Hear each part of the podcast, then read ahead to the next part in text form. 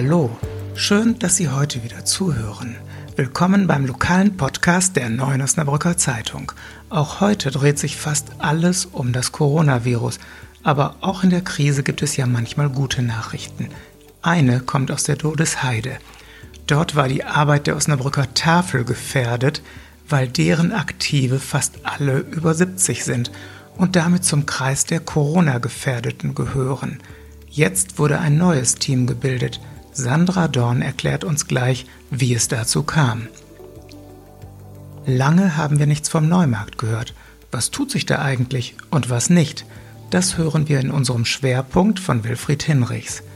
Im Newsblog berichten wir, wie Stadt und Landkreis Osnabrück auf das Verordnungschaos der Landesregierung reagieren – Außerdem geht es um die Frage, ob die Luft in Osnabrück sauberer geworden ist, weil wegen der Corona-Auflagen ja weniger Fahrzeuge unterwegs sind.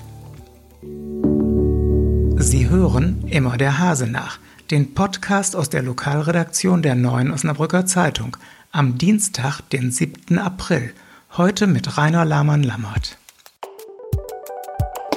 In der Dodesheide hatte die Außenstelle der Osnabrücker Tafel ein Problem, weil ihre Ehrenamtlichen nicht mehr ganz jung und damit Corona gefährdet sind. Fürs Erste ist dieses Problem gelöst, weil Jugendliche und junge Erwachsene sich dort engagieren. Sandra Dorn berichtet uns davon. Sandra, was sind das für Leute, die jetzt in der Dodesheide die Lebensmittel für die Tafel verteilen? Das sind Jugendliche und junge Erwachsene aus der St. Elisabeth-Gemeinde an der Rückertstraße. Ja, die hatten selbst angeboten, helfen zu wollen. Und das kam dann, ähm, naja, relativ unbürokratisch zustande, dass die bei der Tafel gelandet sind. Und zwar hatte die Leiterin der Außenstelle der Tafel in der Todesheide, ähm, Edith Lücke, mm, in einem Artikel bei uns in der Zeitung gelesen, dass der Pfarrer der Gemeinde ähm, ja, eben diese Jugendlichen zur Verfügung hat, noch nicht genau weiß, wie er die einsetzen soll. Und dann rief sie ihn an und äh, zwei Tage später waren die ersten da. Das sind junge Leute zwischen 16 und 23, teils Schüler, teils äh, Studenten. Und naja, bei der Tafel in der Todesheide ist man sehr dankbar, dass ähm, es jetzt eben diese jungen Leute gibt, die dort aushelfen. Denn die meisten Ehrenamtlichen sind äh, schon recht betagt, also 70 plus. Ähm, zwei von denen, die jetzt demnächst 70 werden, die übernehmen noch einen Lieferdienst für die wenigen Haushalte, die zu Hause beliefert werden. Das sind ungefähr zehn. Ähm, aber die versuchen dann nicht in den direkten Kundenkontakt zu kommen, ganz einfach, weil sie wegen ihres Alters zur Risikogruppe zählen. Ja, und in dem Kernteam der Tafel in der Dodesheide sind zum Glück noch zwei jüngere Frauen, die haben jetzt die Leitung übernommen, während die Älteren alle zu Hause bleiben. Und ähm, ja, das läuft tatsächlich recht gut. Ich nehme an, dass die jungen Helferinnen und Helfer diesen Dienst nicht auf Dauer leisten können. Wie sieht es perspektivisch aus? Ja, perspektivisch äh, wird sich das noch zeigen. Also aktuell läuft das alles recht rund. Die Frage ist halt, wie es weitergeht, wenn die Schüler wieder zur Schule gehen. Da haben einige aus dem ehrenamtlichen Team der Tafel äh, Bedenken, wie das dann weitergeführt werden kann, wenn die jungen Leute dann schon wieder zur Schule gehen, die Alten aber aufgrund der Gefahrenlage noch nicht wieder zum Einsatz kommen können. Aber vielleicht findet sich da ja noch eine Lösung. Corona hat den Neumarkt als Top-Thema in unserem Lokalteil abgelöst. Aber jetzt wollen wir doch mal wissen, was sich unbemerkt ereignet. Mein Kollege Wilfried Hinrichs setzt uns ins Bild. Hallo Wilfried, Neumarkt und Corona, gibt es da einen Zusammenhang? Ja, es gibt einen Zusammenhang zwischen Corona und Neumarktentwicklung, die wir im Moment nicht sehen, weil da nichts passiert. Aber ich muss dazu ein bisschen ausholen. Also der Center-Entwickler Unibal Rodamco Westfield hat ja erklärt, wir bauen das Einkaufszentrum nicht mehr und trotzdem hält das Unternehmen an dem Bauantrag fest. Das klingt erstmal ein bisschen grotesk, hat aber einen ganz konkreten Hintergrund, denn so kann das Unternehmen den Wert dieser Immobilie als künftiges Einkaufszentrum in den Büchern behalten und muss da keine Abwertung vornehmen. So, das, die Stadt hat ein hohes Interesse daran, den Bauantrag möglichst schnell positiv zu bescheiden, also den Bau, die Baugenehmigung zu erteilen, denn mit Erteilung der Baugenehmigung beginnen Fristen zu laufen. In dem Durchführungsvertrag steht nämlich drin, ein halbes Jahr nach Erteilung der Baugenehmigung muss Unibail Rodamco mit dem Bau des Einkaufszentrums begonnen haben und spätestens nach drei Jahren fertiggestellt haben. Und wenn das nicht erfolgt, dann kann die Stadt nämlich entschädigungsfrei aus den Verträgen aussteigen. Und das will die Stadt möglichst schnell, um einen Plan B für den Neumarkt in Gang zu bringen. Also eine andere Nutzung, nicht mehr Einkaufszentrum. Und jetzt kommt Corona ins Spiel.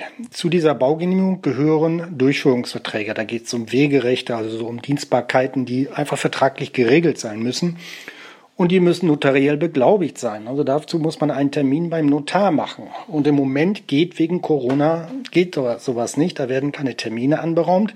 Und die Manager von Unibail Rodamco sind auch gehalten, im Moment keine Dienstreisen zu machen. Und daran scheitert es im Moment. Deshalb gibt es keine Baugenehmigung und deshalb tut sich in dieser Sache im Moment gar nichts.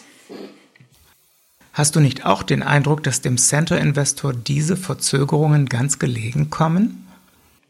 Ja, ich habe den Eindruck, dass es dem Center Investor ganz gelegen kommt. Also sie beschleunigen das zumindest alles nicht. Ähm, denn damit gewinnen sie halt Zeit um ähm, ähm, für die Vermarktung dieser Flächen. Also es ist äh, im Hintergrund zu hören, dass Unibail Rodamco nach einem Käufer sucht, gar keine Frage. Die ähm, spannende Frage ist, ob ein möglicher Käufer denn tatsächlich an einem Einkaufszentrum festhalten würde oder ob da dann etwas anderes entsteht, also die gemischte Nutzung mit Wohnungen, mit Handel selbstverständlich, aber auch mit kulturellen Einrichtungen, mit einer neuen Bibliothek, die ja auch in der Diskussion ist. Das müssen wir mal abwarten. Ja, der, der Investor äh, spielt auf Zeit und versucht im Hintergrund die Flächen zu vermarkten. Es gibt ja auch noch andere Baustellen auf dem Neumarkt. An den Fundamenten für Dr. Berchmanns Zauberwürfel wird immerhin weitergearbeitet. Alles nach Plan? Ja, der Zauberwürfel geht jetzt in die nächste Phase. Also der Keller ist quasi fertig. Das Wasser wird in nächster Zeit abgepumpt. Und äh, Theodor Bergmann, der Investor, hat äh, mir bestätigt, dass der Auftrag für den Hochbau auch vergeben wird. Also damit wird in den nächsten Wochen dann begonnen. Ähm, Herr Bergmann hat ausdrücklich bestätigt, dass er beiden Projekten, das andere, Sportarena läuft ja auch, äh, auch in der Corona-Krise festhält, an beiden Stellen. Zauberwürfel vor dem Neumarkt-Carré und der ehemaligen Sportarena äh, sollen ja Hotels entstehen. Ähm, wie gesagt, Herr Bergmann beteuert, dass diese Projekte auf jeden Fall weitergeführt werden. Der Bauantrag für die ehemalige Sportarena soll dann Mitte Mai auch eingereicht werden. Ein weiteres Projekt ist die Neugestaltung des Platzes. Da gab es ein Problem mit dem Beton. Eigentlich hätte der Neumarkt ja schon ganz anders aussehen sollen. Die Bauarbeiten für die Gestaltung des Platzes mit einer ähm, gestreiften Betonfläche sollten ursprünglich im Mai letzten Jahres schon begonnen haben. Wir wissen alle, es liegt am Beton. Es sind Zweifel aufgekommen, ob der Belag tatsächlich der beste ist. Der Stand ist, ähm, die Stadt hat einen Gutachter gefunden, der mit der Stadt zusammen jetzt daran tüftelt, welcher Beton ist am besten geeignet. Und dazu soll der, das beauftragte Bauunternehmen bis Mitte Mai oder Ende Mai einen Vorschlag unterbreiten, der dann von dem Gutachter und den Experten in der Stadt äh, überprüft wird.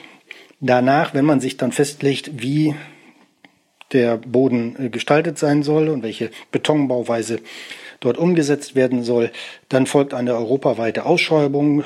Das wird dann schon Herbst sein, bis über diese Ausschreibung entschieden ist. Und bis es dann wirklich mit dem Baubeginn äh, sind wir dann mindestens im Frühjahr 2021, zwei Jahre Bauzeit, also bis 2023, meine Prognose, werden wir noch warten müssen, bis der Neumarkt neu aussieht.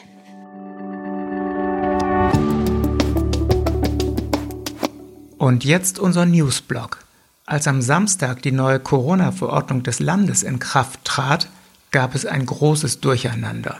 Nach dem Buchstaben des Gesetzes hätten alte Eltern nicht einmal mehr von ihren Kindern besucht werden dürfen, und auch den Umgang von Kindern getrennt lebender Paare hätte das Besuchsverbot getroffen. Das wurde alles noch schnell gekippt. Dieses Regelungschaos wird jetzt von der Stadt und vom Landkreis Osnabrück kritisiert. Landrätin Anna Kepschul hat vorgeschlagen, dass die Kommunen künftig mindestens zwölf Stunden vor der Veröffentlichung einer Verordnung deren Praxistauglichkeit bewerten und Verbesserungsvorschläge machen können. Alle bleiben zu Hause und die Autos werden deutlich weniger bewegt. Da liegt es nahe, dass sich die Luftqualität in Osnabrück verbessert. Mein Kollege Jörg Sanders hat mal nachgefragt und herausgefunden, dass die Stickstoffbelastung am Schlosswall tatsächlich bis Mitte März gefallen ist. Liegt's an der verordneten Ruhe? Vermutlich ja, meint Detlef Gerz, der Leiter des Fachbereichs Umwelt- und Klimaschutz. Aber wie kommt es dann, dass der Wert am 16. März wieder nach oben ausschlug? Vermutlich am Wetter, andere Windrichtung, andere Temperaturen. Nach einem weiteren Abwärtstrend und einem erneuten Anstieg sind wir jetzt bei 44 Mikrogramm Stickstoffdioxid angelangt und das liegt über dem Grenzwert von 40. Corona scheint die Luft also auch nicht zu retten. Das war unser heutiger Podcast aus der Lokalredaktion der Neuen Osnabrücker Zeitung. Danke fürs Zuhören.